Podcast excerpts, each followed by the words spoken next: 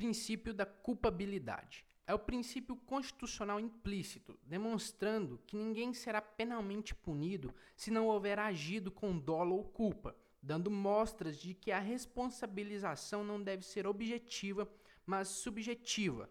Nullum crimen sine culpa. Trata-se de uma conquista do direito penal moderno, voltado à ideia de que a liberdade é a regra, sendo exceção a prisão ou a restrição de direitos. Além disso, o próprio Código Penal estabelece que somente há crime quando estiver presente o dolo ou a culpa, artigo 18. Note-se, ainda, a redação do parágrafo único desse artigo. Salvo os casos expressos em lei, ninguém pode ser punido por fato previsto como crime, senão quando o pratica dolosamente.